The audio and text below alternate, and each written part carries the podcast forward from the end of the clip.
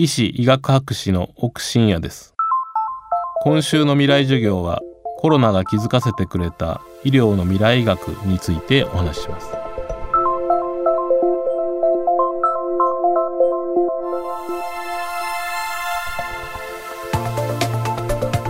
未来授業。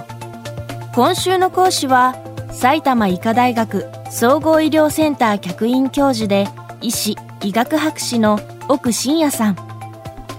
今週は新型コロナウイルスの感染拡大で医療への関心が高まる中この感染症が医療業界に与えた影響からその先の医療の進化や可能性まで様々な切り口で伺っています。未来授業2時間目。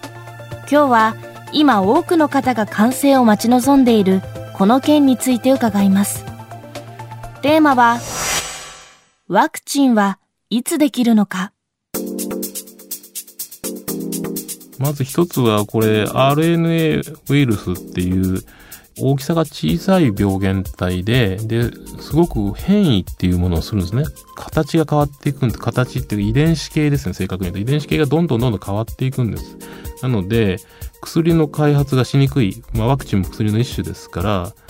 薬の開発がすごいしにくい分野で、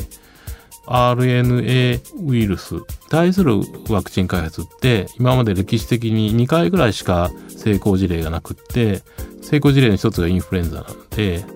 まあ、大成功事例ではないんですよ。成功はしてるけどそんなにうまくいってない？っていう感じなんですね。でワクチンに関してはもう出来上がったらそれで全部解決するみたいな思ってる人が多い感じがするんです。でも我々からするとえっと、その間の状態がいろいろあるんですね。で、間の状態って何かっていうと、あんまり性能が良くないワクチンができてくるとか、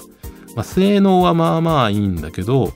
結構副作用があったり、開発の期間短いからまだ副作用がわからなかったりとかして、まあまあのものとか、とりあえず使えるものとか、使ってもいいかなぐらいのものとか、そういうものができてきちゃう可能性があるわけですよね。で、こういうのを例えば、インフルエンザなんかでも皆さんが毎年効くような効かないような打ってもかかることもあるしその年の流行をその外しちゃうこともあるしインフルエンザのワクチンをまあ打ったら大丈夫って思ってる人はそんなにいないと思うんですよね。それと同じでこのコロナのワクチンができるかもしれないんですけどできたからすぐもう全部解決みたいな話にはならないのでそもそも薬の開発って100分の1も成功しないもんなんですよ。100回に1回しか成功しないけどでも100個やると1個当たるからそうすると製薬会社としてビジネス成り立つでしょっていう風にしてもともと開発ってやるものなのでそんな1個とか2個とかやってそれがうまくいって製薬会社が大儲けするみたいなそんなことはまあ普通ないわけですよね。でその辺がやっぱ一般の方がワクチンというものに対して持つイメージとだいぶずれてるんじゃないですかね。でで例えば政府がそのイギリスのどこどことかアメリカのどこどことかから、えーと、何人分買うことを約束したみたいな話が出てくるんでそうするとこんな約束をするぐらいだからうまくいくんだろうって思ってるかもしれないですけどでもまあその政府側からするとうまくいく可能性があって一番先に走ってるところとそれは約束はするでしょうと。だけど約束したからといって必ずうまくいくとは思ってるわけじゃなくってそれは政府にも周りにお医者さんいっぱいいるんでそれはあの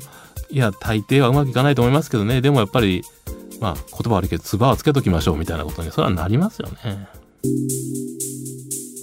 ワクチン開発が成功するのは100回に1回程度。だからワクチンをめぐるニュースに一喜一憂すべきではない。奥さんはこう話します。また、いくら開発の速度が上がったからといって、どうしても短縮することができない期間があります。それが、治験など安全性の確認です。もう一つ、あの、ワクチンって健康な人に打つものっていう前提があって、治療薬とは違うんですよね。治療薬は病気の人に打つので、例えば重症化してすごい肺炎がひどくなってもうこのままだと死んじゃうみたいな人からするとそれは多少リスクがあってもでも治る可能性があるんだったら注射ぜひ使ってくださいってことになるかもしれないけど今まだ病気にもなってなくてこのワクチンを打つとなる確率が減りますよっていうものを打つかどうか考えるときにだけど100人に1人は死ぬんだよねって言われたらそれは嫌だからね。やっぱりそのそういう意味でワクチンっていうのはやっぱり健康な人に打つ正常な人に打つっていうことが前提になってるのであの安全性ということに関しては薬以上にまあ、薬ももちろん大事なんですけど薬以上にやっぱワクチンの方が安全性を重視しなきゃいけないのでそうすると製薬会社の普通の考え方だと治験をしてその治験の最後の人例えば2ヶ月かかって注射したとしたら2ヶ月後の最後の人のさらに1年後ぐらいまではやっぱり見たいわけですよね。えー、命を脅かすような副作用とか重篤な副作用がないかどうか見るのはやっぱり1年かかるっていうのは極めて常識的な普通な考え方だと思いますけどね。安全性を確認するステップが結構長く時間かかるはずっていうことは割と無視されてるんじゃないですかね。まあ例えばどっかの国ですでに使い始めましたみたいな話あるけど去年の暮れにこのウイルスが世の中に出始めたとしても半年しか経ってないわけでそれは安全性のことなんてまだ確認しないでゴーサインを出してるっていう状態であることは間違いないですよね。そういう意味ではまあ少なくとも来年のいつかできてくればいいなと。それもさっきの話で最善のものができるかっていうよりはまあまあのものかもしれないし、まあ、副作用もまだ分かってないものかもしれないしそうすると今度副作用がまだこのくらいしか分かってないけどでもあなたはしますかっていう質問にそれぞれの人が答えるってことが起きるわけですよね。未来授業今週の講師は埼玉医科大学総合医療センター客員教授で医師医学博士の奥真也さん今日のテーマはワクチンはいつできるのかでした。